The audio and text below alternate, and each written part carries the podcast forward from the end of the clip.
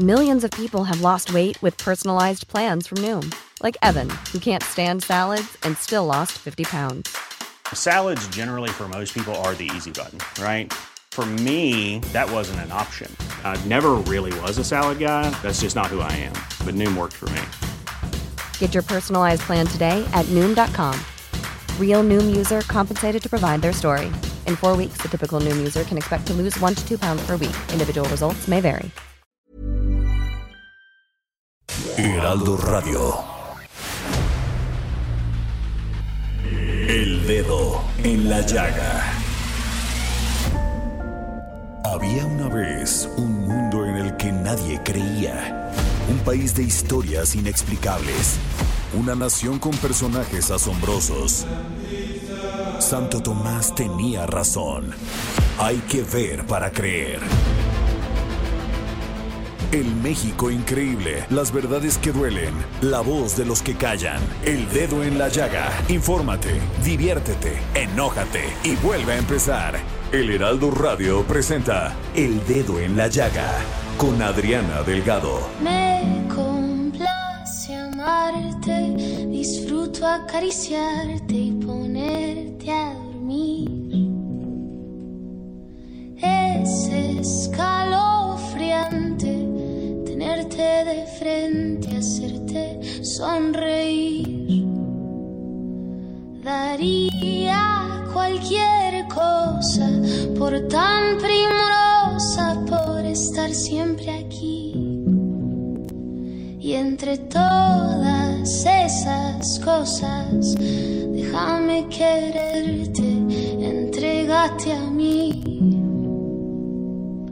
No te fallaré,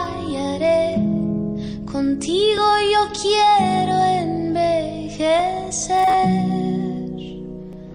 Quiero darte un beso, perder contigo mi tiempo, guardar tus secretos, cuidar tus momentos, abrazarte, esperarte, adorarte, tenerte paciencia, tu locura es mi ciencia.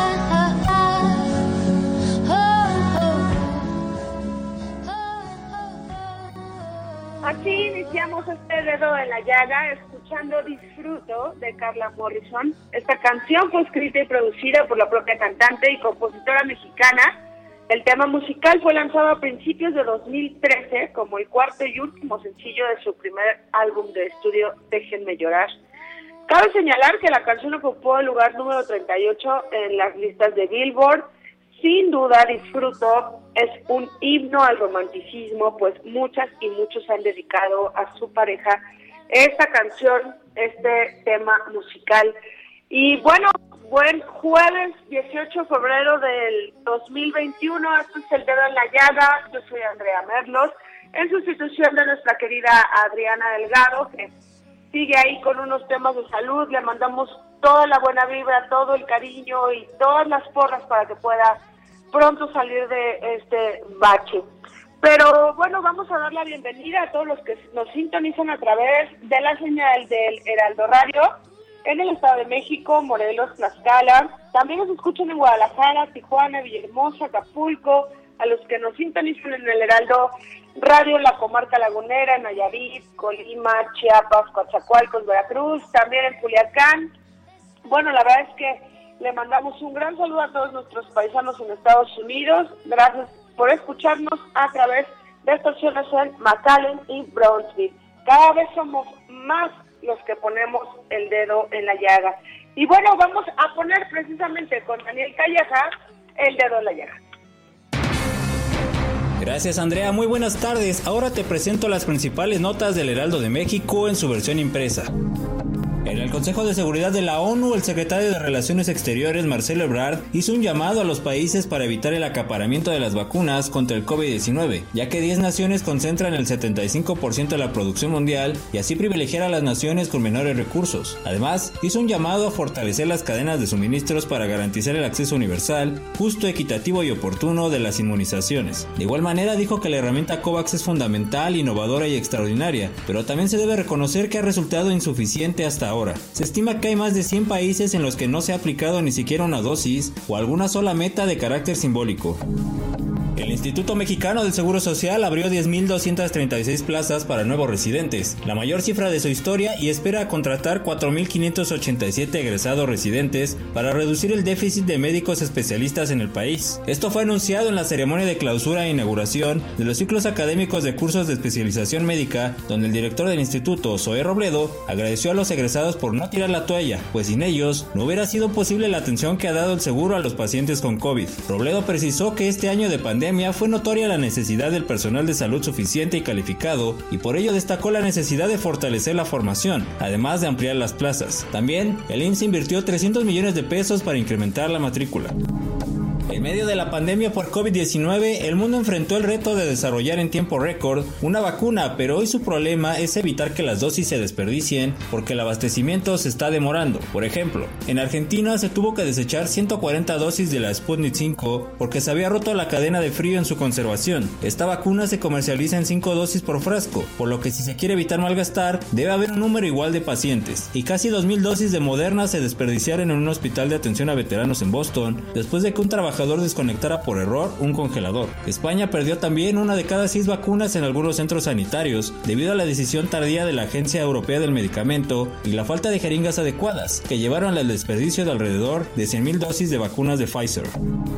Con el objetivo de frenar los recientes apagones, el gobierno de México anunció que hará uso de combustible y carbón para compensar la falta de gas natural y producir energía eléctrica. En respuesta a esta decisión del presidente López Obrador, el Consejo Coordinador Empresarial destacó que existen al menos 20 proyectos de infraestructura de gas que representan inversiones por 300 mil millones de pesos, con los que se puede generar 50 mil empleos y de esta manera evitar los apagones. Entrevistados para el Heraldo Radio, algunos exfuncionarios de pasadas administraciones acusaron que las cancelaciones de las rondas para exploración de gas natural y para almacenar el hidrocarburo forman parte del problema energético nacional. Rogelio Montemayor, exdirector de la empresa petrolera mexicana, afirmó que México tenía un plan quinquenal para producir gas natural que se abandonó aún contando con el hidrocarburo para ser autosuficiente.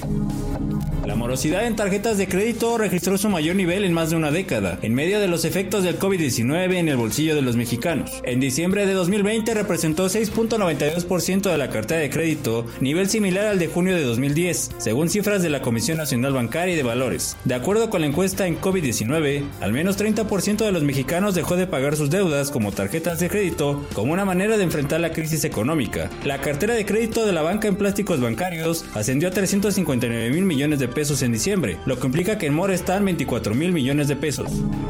Esta es la información, Andrea. Muy buen día.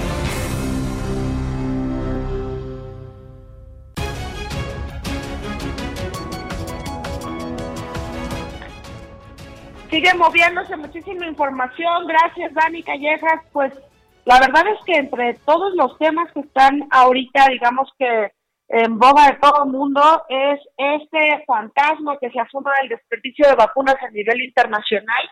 Parece que, son números bajitos, pero ustedes saben lo que significa ahorita poder recibir una vacuna y hay países que, pues digamos que sobrecompraron el número de vacunas y que ahorita de repente descongeladas ya no las están pudiendo colocar. En fin, hay varios temas todavía alrededor de esta vacuna y del COVID en los que vamos a estar eh, informándonos ahí poco a poco. Y bueno, tenemos en la línea a don Luis Niño Rivera, presidente de la ABM, y vamos a hablar eh, con don Luis un tema que la verdad parece técnico, pero sí nos, nos influye mucho en nuestra vida cotidiana, nos importa muchísimo porque todo el tema de Banjico y de nuestros migrantes y las remesas es un tema muy importante. Don Luis, buenas tardes, bienvenido al Dedo en la Llaga. Buenas tardes, Andrea, ¿cómo le va? Un placer. Igualmente, don Luis, aquí este, sustituyendo un ratito a nuestra querida Adriana Delgado, que anda todavía ahí medio malilla de salud.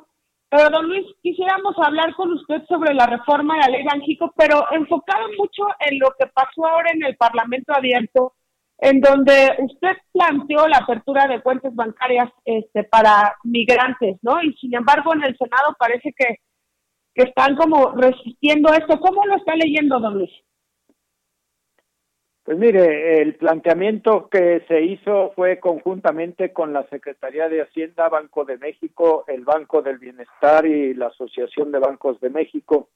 para apoyar a migrantes. Eh, de parte de la banca, lo que estamos preparando para presentar como solicitud a nuestros reguladores es el poder abrir cuentas digitales y remotas de nivel N2 que permitan a los migrantes identificarse con su matrícula consular, que tengan cero cobro de comisiones por el manejo de esas cuentas y sobre todo que puedan usar tarjetas de débito, ya sea físicas o digitales, que puedan usar el CODI como medio de pago y finalmente que tengan acceso al tipo de cambio preferente del banco en donde le abrieron la cuenta el día que quieran eh, cambiar sus dólares por pesos y depositarlos en esa cuenta. Eso tiene que venir acompañado de una campaña importante de educación financiera para explicarles, tanto en los consulados americanos como en territorio nacional, cuáles son los beneficios de esas cuentas. Eso les va a permitir tener mayor precisión de cómo pueden abrirlas, cómo pueden operarlas y qué ventajas tienen para ellos y sus familias. De ahí podrán transferir dinero a cuentas de sus familiares y manejar su patrimonio como mejor les convenga en todo el territorio nacional, no importa en dónde se encuentren. Y finalmente eh, vamos a seguir abriendo espacios de la banca en municipios donde todavía no tenemos presencia, que son aproximadamente 350 de los 2.465 que hay en el país, para poderlos atender en los lugares más apartados eh, con la misma calidad y la misma eh, eficiencia que lo hacemos en donde ya está presente la banca. Don Luis, además, en un año en el que, bueno, 2020, ya estamos en 2021, en donde las remesas han tocado un punto este máximo histórico, ¿no? Y han salvado en muchos aspectos, y no quiero pecar de exagerada, pero han salvado la economía de, de muchas lesiones que a las que el COVID les ha pegado durísimo en, en comercios y en flujo de dinero, ¿no, Luis? Sí, efectivamente, Andrea, el año pasado llegamos a un nivel de remesas que ingresaron a México que van a apoyar a un número muy importante, a millones de familias que eh, reciben dinero que hace mucha falta para su economía. Y eso significa que las personas que están enviando, particularmente de Estados Unidos, pues están generando un ingreso permanente allá y revela que muchos de ellos, yo diría que arriba del 80%, son formales en Estados Unidos y fueron beneficiarios de apoyos que dio el gobierno americano a las personas físicas y esos apoyos en cierta medida son parte de las remesas que enviaron así que ayudaron a, muchas familias en México en un momento muy importante de necesidad. Claro. Entonces ahora me gustaría que nos explicara esto, eh, cómo se, cómo ayuda o cómo se pone en el debate de la ley Baljico, que hay muchísimas voces que alertan que esta no es una buena ley, que está todavía en el Congreso, Incluso este, los mismos eh, integrantes del Banco de México advierten de, retrocesos económicos en la, calificación crediticia de México. ¿Vamos a lograr conciliar esta propuesta con lo que está haciendo el Congreso, don Luis?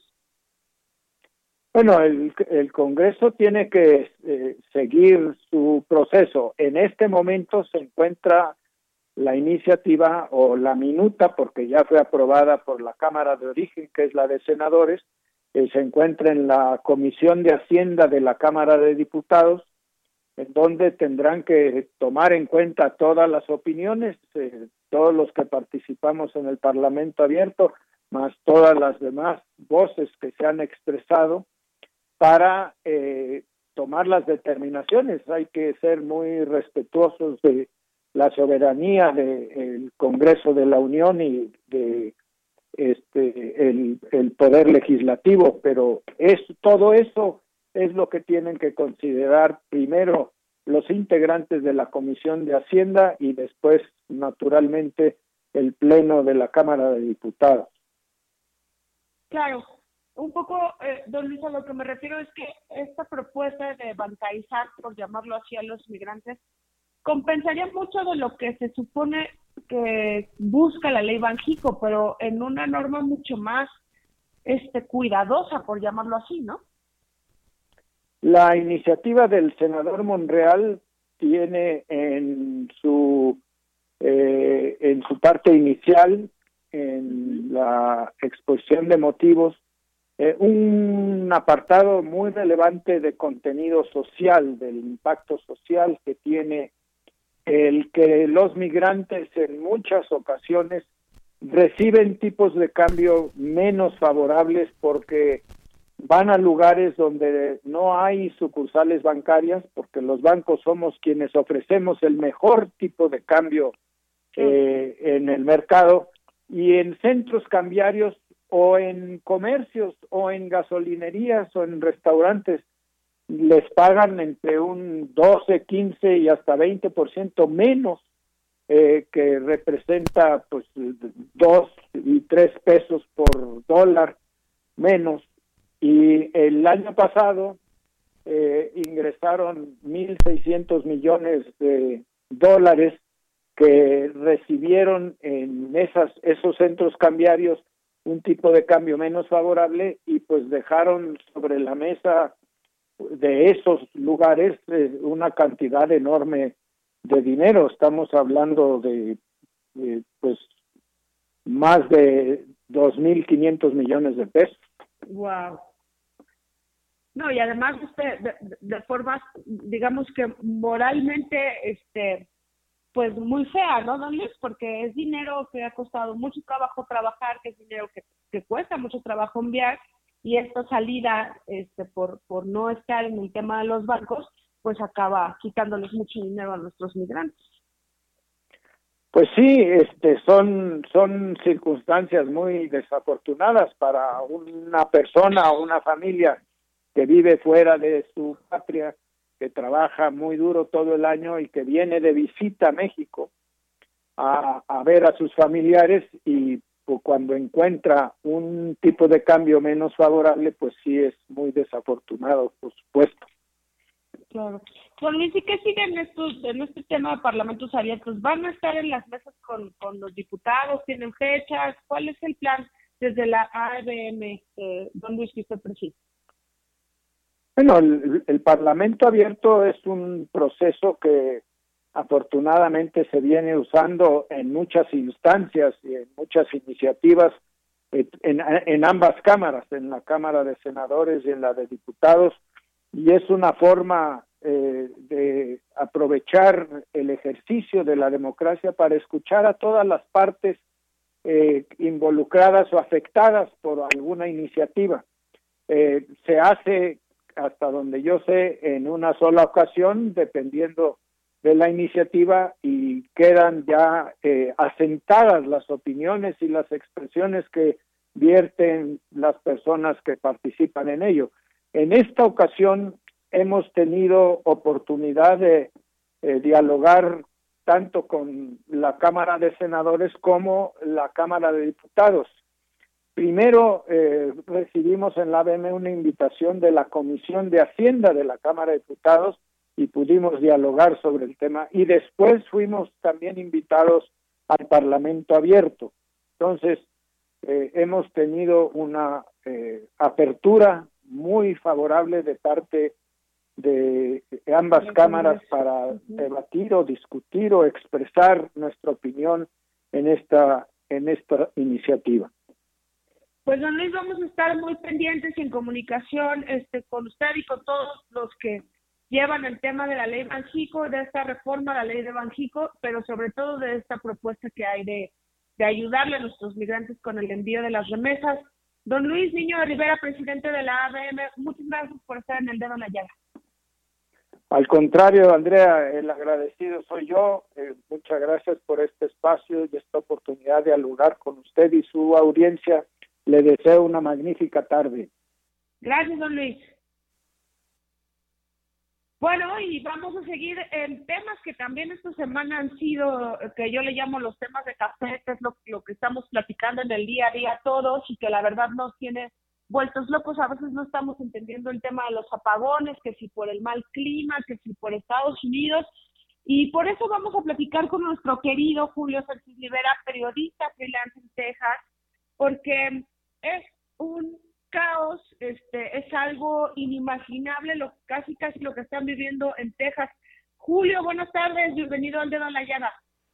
Buenas tardes, Andrea, muchas gracias y saludos a todo el auditorio del, eh, del, Dedo en la Llaga. Fíjate, Andrea, que sí, como lo dices muy bien, es un, es un acontecimiento insólito. Estas temperaturas en Texas no se registraban desde 1989 eh, de este tipo de, temperaturas y una tormenta así no se había registrado.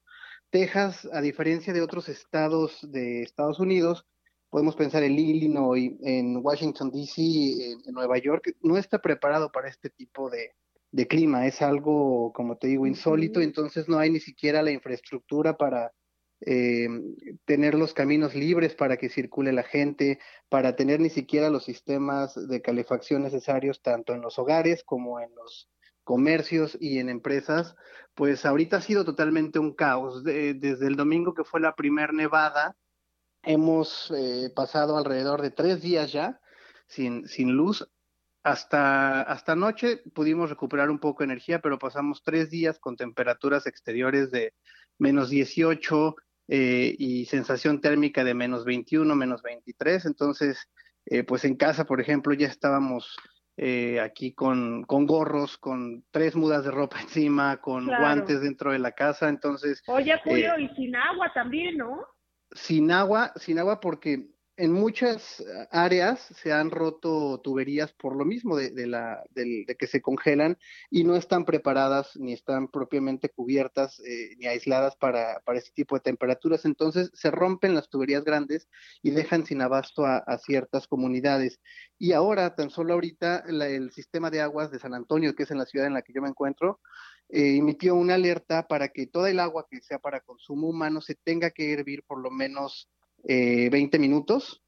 Entonces el problema pues se, se, agrava porque si no tienes energía eléctrica y la mayoría de las estufas aquí en, en Texas son eléctricas, son eléctricas, pues no puedes, no puedes ni siquiera hervir el agua. Eh, por fortuna, pues eh, algunos hemos tenido suerte de, de tener algunas botellas de agua ya reservadas eh, ahí desde que desde la pandemia pues algunos estamos preparados de, de, esa manera pero se han visto escenas de caos Andrea en los supermercados más populares en Texas que son el, el que es el HEB incluso más que Walmart este cerraron los los eh, los supermercados en un horario reducido de 12 de la tarde a 5 de la, de la tarde y entonces hay filas incluso hasta para entrar al, al, supermercado y adentro es un caos de que ves escenas nunca antes vistas ni en el mayor pico de la pandemia del COVID. Eh, de verdad, eh, los refrigeradores vacíos, los anaqueles de comida enlatada con tres cosas ya nada más, eh, poquito pan,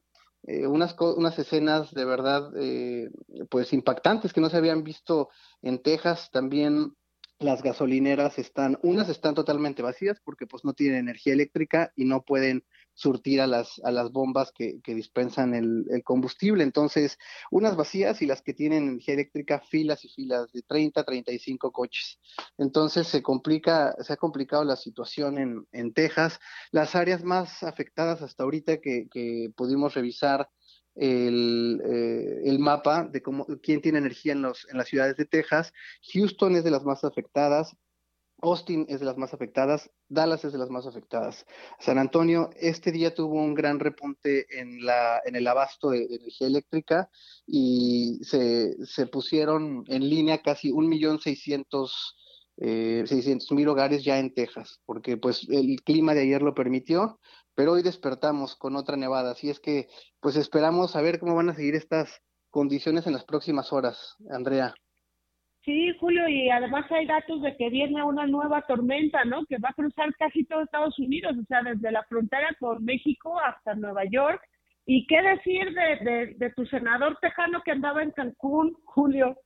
No, bueno, ha sido, pero la comidilla aquí en, en Texas. Eh, he podido hablar con algunos de, mis amigos de por acá también, porque pues todos estamos encerrados porque no podemos movernos. Y, y claro, me dicen, ya, dio su, su explicación hoy de que eh, fue a, Cancún porque pues como no hubo escuela toda la semana, sus hijas le pidieron ir a un viaje a Cancún con sus, con sus demás amigos y pues él quiso ser un buen papá y, y las acompañó hasta Cancún, las fue a dejar a Cancún. Julio, nos va a llegar la guillotina este, para el corte comercial. Te agradezco muchísimo, te deseamos este, buena suerte y estamos en contacto, Julio. Claro que sí, a la orden, Andrea. Saludos. Gracias. Vamos a un corte y volvemos al dedo en la llaga. Me complace amarte, disfruto acariciarte y poner. Sigue a Adriana Delgado en su cuenta de Twitter arroba Adri Delgado Ruiz. Además, te invitamos a enviar tus opiniones y comentarios en texto o por mensaje de audio a través de WhatsApp al 55 2544 3334. Y si quieres escuchar El Dedo en la Llaga de El Heraldo Radio, en cualquier momento y donde quiera que te encuentres, descarga el podcast disponible en Spotify y iTunes. Heraldo Radio, la H que sí suena y ahora también se escucha.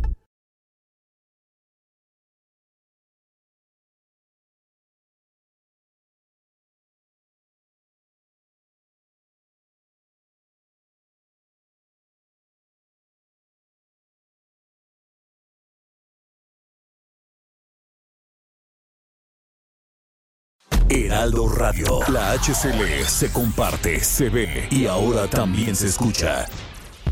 Sigue a Adriana Delgado en su cuenta de Twitter en arroba Adri Delgado Ruiz. Y envíanos tus comentarios vía WhatsApp al 55 25 44 33 34 o 55 25 02 21 04.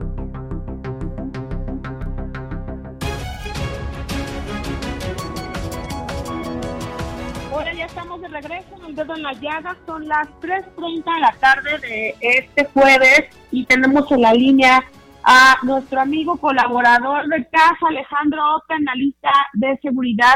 ¿Cómo estás, Alejandro? Buenas tardes. Buenas tardes, Andrea. Buenas tardes, auditorio. Oye, Alejandro, pues queríamos, queremos hablar contigo y con todos nuestros auditorios de, un tema que la verdad es, siempre ha sido muy escalofriante porque eh, es, un, es un tema que siempre se queda como en el escándalo, pero no se profundiza y es este tema de la inseguridad, de la violencia y hasta de los homicidios y ataques que hay contra los políticos. En México hay un reporte de riesgos de ETELEC que publicamos en el Heraldo de México en su versión impresa, que contabilizan hasta ahorita 151 agresiones a políticos con un saldo de 46 víctimas de homicidio doloso, de los cuales 10 eran eh, aspirantes a puestos de elección, además de algunos eh, ataques donde han perdido la vida otras personas, digamos, que rodean a los políticos, sin contar, Alejandro, este espantoso asesinato de, de Gladys eh, y de su hija, ¿no? Ahí en Veracruz y que ha sido digamos, este, un punto de quiebre en el tema político. ¿Cómo, cómo medimos y cómo podemos este, hablar y tomar en cuenta este tema de la violencia a los políticos, Alejandro? Mira, Andrea, esto yo creo que es reflejo de una transformación estructural de la delincuencia organizada, bueno, en el país en los últimos 20 años. Em, tradicionalmente el crimen hace hace una generación crimen organizado y narcotráfico eran términos casi eh, intercambiables. Eso ha ido evolucionando a lo largo de los años. Hay una multiplicidad, en vez de tener unos cuantos grupos dedicados a, traficar drogas en Estados Unidos, tienes una multiplicidad de grupos armados, algunos con una clarísima deriva criminal, en otros casos no tanto, eh, pero eh, que dedicados a una multiplicidad de a una multiplicidad de actividades.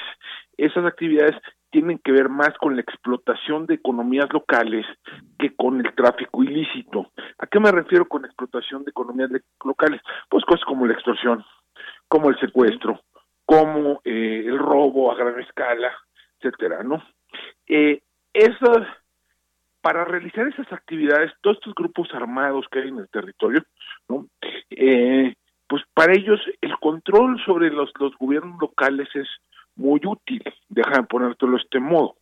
Okay. ¿Por qué es útil? En primer lugar, porque los gobiernos locales son fuentes de información, ¿no?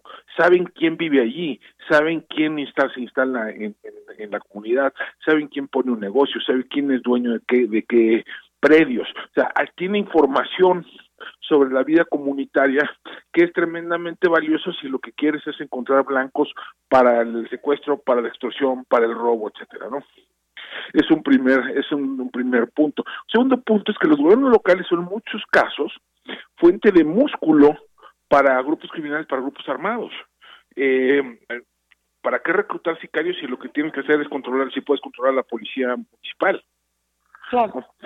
Hay muchos casos documentados donde no hay ningún, no hay realmente frontera entre la policía, ¿no?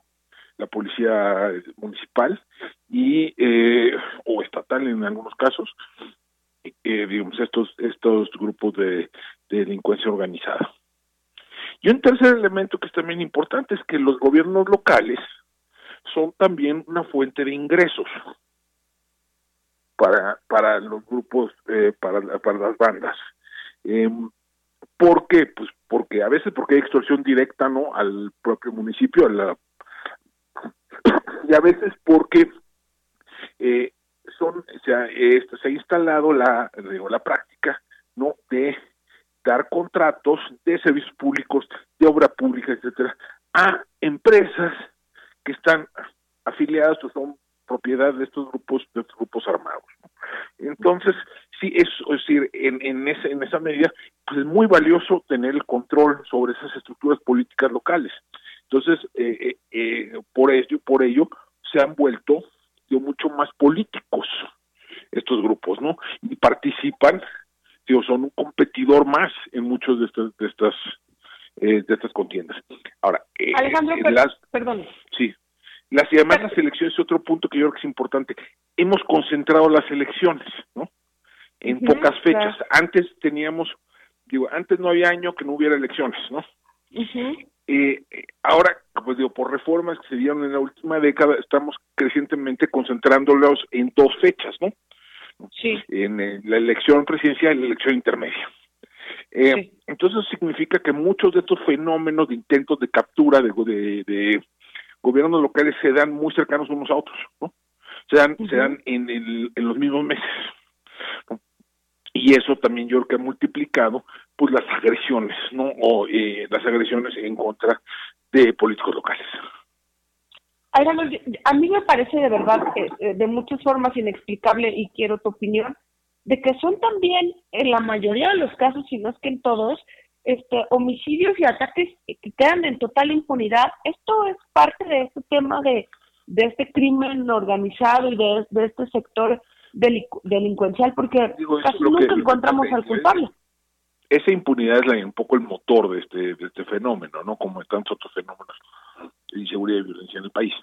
Eh, y en, este caso particular, no hay, eh, o sea, el, las estructuras del Estado deberían mandar el mensaje que una agresión de esta naturaleza, ¿no? que busca capturar, ¿no?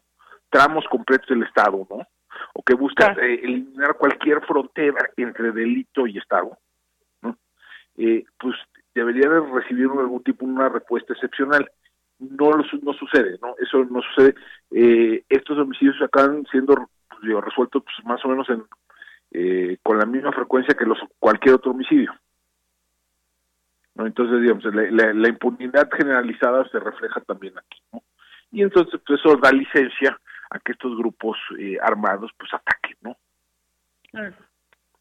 Y la otra coincidencia es que, que, o sea, de verdad parece hasta de burla, pero es real, o sea, coincide totalmente Alejandro con estados que han tenido muchos problemas de violencia, muchos problemas de homicidios, hasta en el tema de periodistas, de feminicidios, y es Veracruz, el estado en donde más este, asesinados, eh, políticos asesinados hay ahorita, le sigue Guerrero, y Guanajuato que, la verdad lleva este, años en, crisis, ¿no? Mira, eh, eh, Veracruz es porque también es, si no recuerdo, es el segundo o tercer estado con más municipios, ¿no? Sí, también. Y ese es, es el, también es uno de los estados que tiene más pues, posiciones en, en, en contienda este año. Entonces, digamos, es, es también Oaxaca es otro estado donde hay muchos municipios, también hay muchas agresiones de este tipo. Guerrero, hay una hay una historia, larga historia, ¿no? De violencias locales, ¿no? Una eh, encima de la otra. Eh, y bueno, con el Guanajuato, pues ha sido el caso de, pues, ha habido ese el epicentro, ¿no? En algún sentido de la, de la violencia que vive en el país. Y dime algo, Alejandro, tú no, tú, coincides o, notas eh, algo que por lo menos a mí me, impresiona mucho. El, el, asesinato de Gladys Berlín, que era la alcaldesa de Cozoleacaque en Veracruz, exdiputada, con, junto con su hija, 27 años, dentro de, de su domicilio. Y Alejandro, de, de muchas maneras parece que, que, no pasa nada. Más allá de la impunidad, hasta el hasta el tema de, de los medios, de cómo recibimos esta noticia, cada vez se normaliza más. Así es, o sea, ya esto ya eh, nuevamente cuando se este tipo de agresiones, incluso en un municipio, digo, Cozoleaca, que no es un municipio particularmente pequeño, deja de ponerlo así, ¿no? Está, está en, eh, en el centro de una zona industrial importante, ¿no? De cuatro, cuatro, cuatro mil etcétera, ¿no? O sea, no es un, no es un, no es cualquier cosa, y aún así, es segunda de es noticia de la página 27, ¿no? En la de la sección de estados, ¿no? Sí, o sea, no tienes toda la razón, no esto no recibe la atención que ameritaría, ¿no? Y, y además así vamos sumando porque este yo me dedico a esto, tú, también estás metido en eso como un, gran especialista en seguridad y cuando vi el reporte de Telec, este, pues hasta te espantas, ¿no? Decir, es que es muchísimo, o sea, 46 políticos asesinados, 10 aspirantes asesinados, y eso que estamos en precampaña, que todavía no pueden, este, digamos, esto yo creo que se va, la situación yo creo que se va a complicar a partir de abril, cuando ya tengamos que haya candidatos ya en, la contienda, ¿no? Eh, se van a calentar, se van a calentar las campañas, eh, que estas agresiones se multipliquen. Así sucedió en 2015, sucedió en 2018 y trágicamente así creo que va a ser en 2021. Oye Alejandro, ¿y esto eh, influye algo en, en, el voto según este, lo que puedas haber analizado? O sea, nos, da miedo no, sé, no, sé, no, sé, no sé si alguien ha hecho algún estudio sistemático del impacto de esto. Precisamente el efecto que tiene estas cosas es, es doble, ¿no? O sea, más allá, déjame, el, que, el mensaje que manda al que gane, quien quiera que sea, es que está, es que eh, puede ser víctima en cualquier momento, ¿no? Eh, entonces, si el candidato no estaba alineado, pues empieza a tal vez alinearse eh, antes de la elección, a lo mejor empieza a alinearse después, ¿no? Entonces, ese es ese es un poco el riesgo que tiene esta violencia, ¿no? Que genera un temor eh, un temor eh, que acaba, esta intimidación que acaba favoreciendo también las diferentes formas de corrupción y captura, ¿no? Sí, qué impresión, porque eso es parte de, de como lo que tienes que ver como ciudadano también cuando vas a votar, ¿no? O sea, no, son cosas gratuitas. Tu vinculación con el candidato y cómo se mueve y todo eh, eh, eso. la, intimidación, los ataques, la violencia en contra, digamos, de, actores políticos, pues lo que manda el mensaje de que las urnas no importan, ¿no? Que lo que importa son los balazos, ¿no? y ese es un mensaje muy subversivo, ¿no? Sí, claro, definitivamente. La verdad es que este vamos a tener que, que poner el ojo en los municipios, que es un poco lo que platicamos a veces a nivel nacional, ni nos enteramos mucho de lo que pasa en los municipios. Hay 21 mil puestos de elección, Alejandro, multiplicados por 3, 4. Multiplícale por 3, 4, estamos hablando de 80, 90 mil, tal vez 100 mil candidatos en campaña de fuera. Híjole, sí. Pues bueno, vamos a estar muy muy pendientes, Alejandro, en comunicación contigo. Es un tema para ponerlo en el dedo, en la llaga, y muchísimas gracias por tu tiempo, Alejandro. Muchísimas gracias, muchísimas gracias, Victoria. Gracias. Bueno, y... Los sustos de la semana.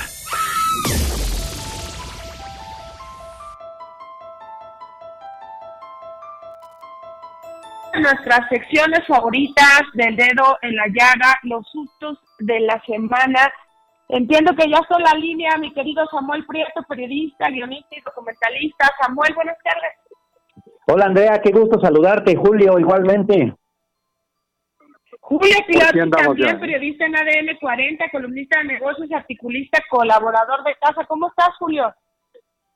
Querida Andrea, un gusto saludarlos a ti y a todo el auditorio. Querido Samuel, un gran abrazo. Aquí estamos listos. Y también nos acompaña Miguel Vadillo, director de Contralínea, periodista, columnista del Universal, también amigo de la casa. Miguel, ¿cómo estás? Hola, buenas tardes.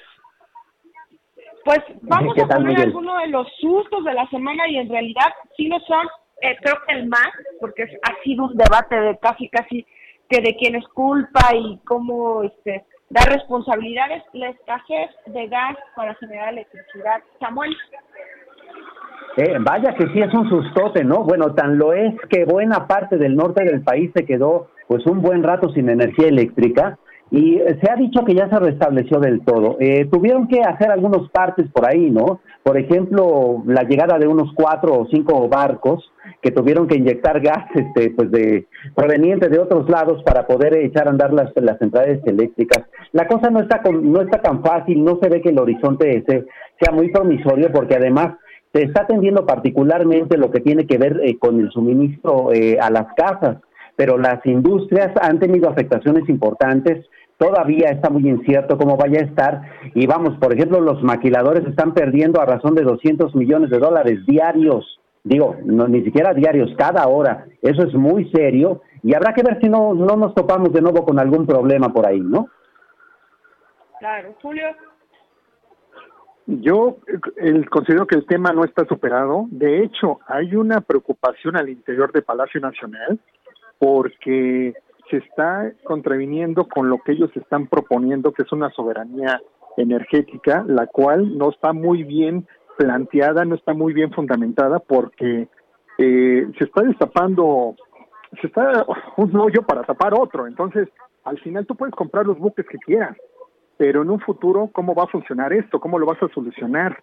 O sea, el tema aquí es que no se tiene el gas natural para hacer esto funcionar y no se ve que Estados Unidos vaya a querer solucionarlo de alguna manera, aunque se platique con ellos. Ellos al final van a cuidar este, a, su pueblo, van a cuidar a su gente y van a cuidar su industria. Ellos tienen sus problemas también, pero el tema aquí es que en México no está solucionado de nada. ¿eh? Hay paros técnicos en, empresas automotrices, en la industria maquiladora. El tema es que no, no se le ve eh, por dónde pudieran concretar una solución real, porque el tema es que ni siquiera hay el gas. O sea, tú le estás quitando el gas a unos estados para pasárselos a otro y a la industria para dárselo a otra, cuando el tema de fondo es que no se está planteando hacer una asociación público-privada porque el gobierno no tiene el dinero para sacar ese gas. En un tiempo se habló del fracking, pero no quisieron entrarle por las consecuencias de los ambientalistas que hablaban de eso. Entonces, aquí si hay una preocupación muy, muy delicada dentro de Palacio Nacional. Y yo creo que este tema lo van a tomar como bandera también para que mañana finalmente se apruebe a lo mejor es su iniciativa este, preferente del presidente, ¿no? En la cuestión eléctrica. Miguel, esto, escasez del gas para generar electricidad y, y dio Julio este paso, la, la reforma este, eléctrica de AMLO Fast Track, un debate. Eh, bueno, eh, por supuesto esto es eh, debatible.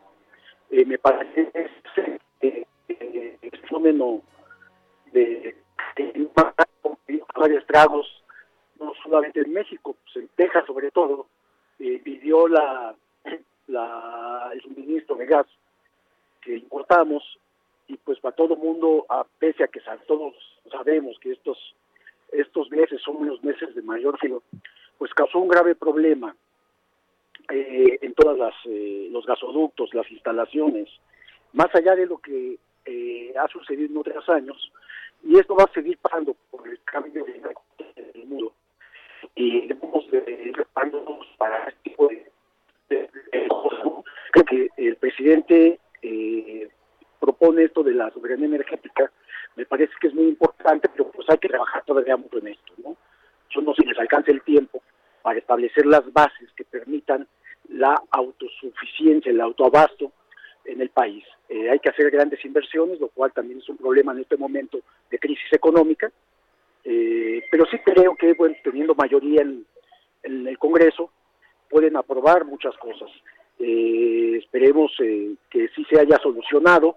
Por supuesto hay fragilidad en este momento porque sigue el frío muy fuerte y no sabemos si va a sostenerse el abasto de energía en el norte del país, porque además es gravísimo. Imagínense el frío que está haciendo y se corta el suministro de, de, de, de luz para calentadores y todo esto, bueno, pues la gente ha estado sufriendo bastante esta, esta, esta situación.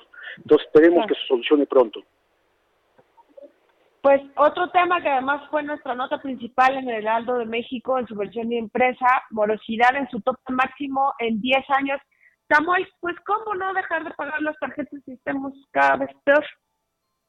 Eh, claro, eh, ese asunto de morosidad, como bien comentas, tiene que ver justamente con eso, eh, uniéndolo, por ejemplo, con un dato eh, que parece eh, como muy separado, pero no lo es.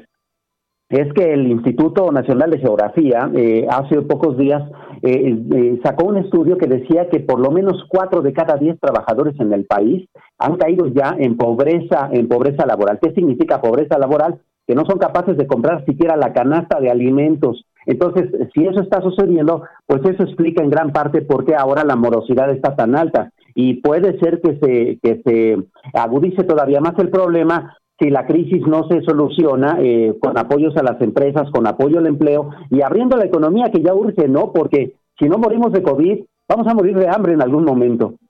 Ya, sí. Julio, dos minutos, por favor.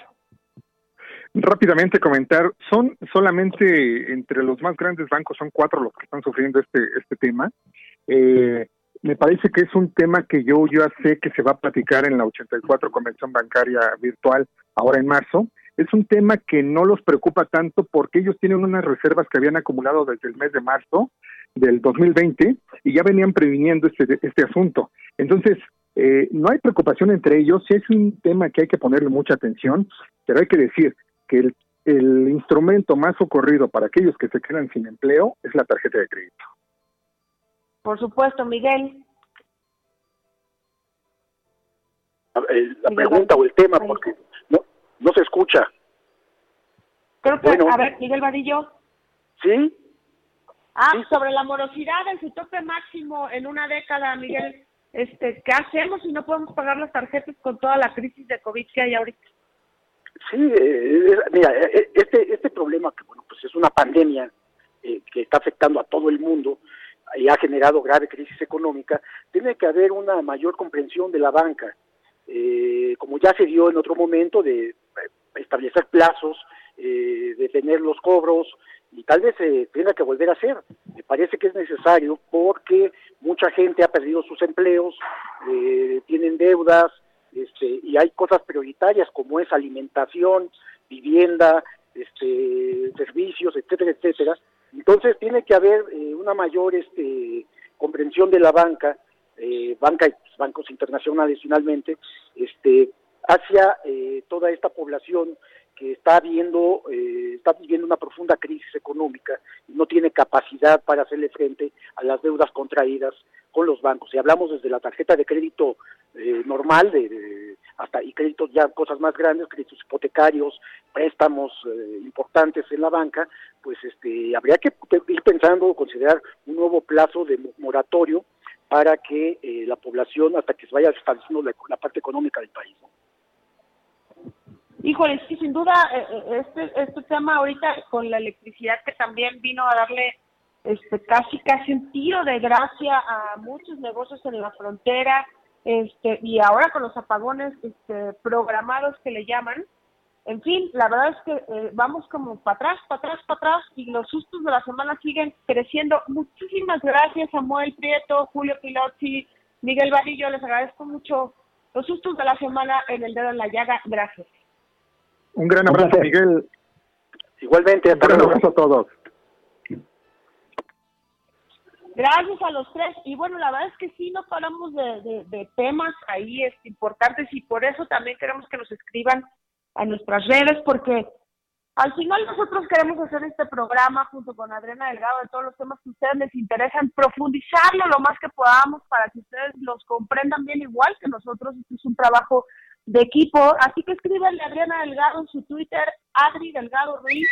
También estamos en WhatsApp, en comunicación directa en tiempo real con todo el equipo de El Dedo en la Llaga en el 55 25 44 33 34 y en el 55 25 02 21 04. Hay algunos eh, otros temas, digamos, que ahorita están eh, saliendo del día y la verdad es que esta reforma eléctrica que les decía que se está aprobando ya ahorita sin eh, debate de manera fast que es una iniciativa, digamos, preferente del presidente, lo es, pero va a poner a Estados Unidos también de cabeza, de verdad, no crean que va a pasar en blanco.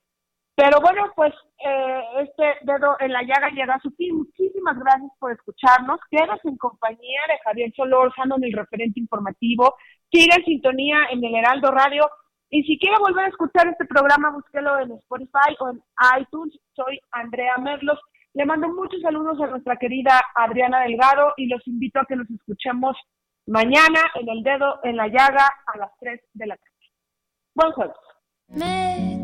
Complace amarte, disfruto acariciarte y ponerte a dormir.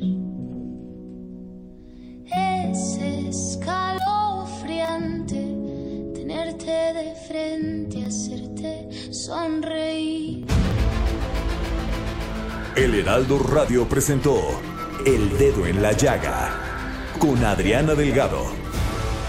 Heraldo Radio, la H que sí suena y ahora también se escucha.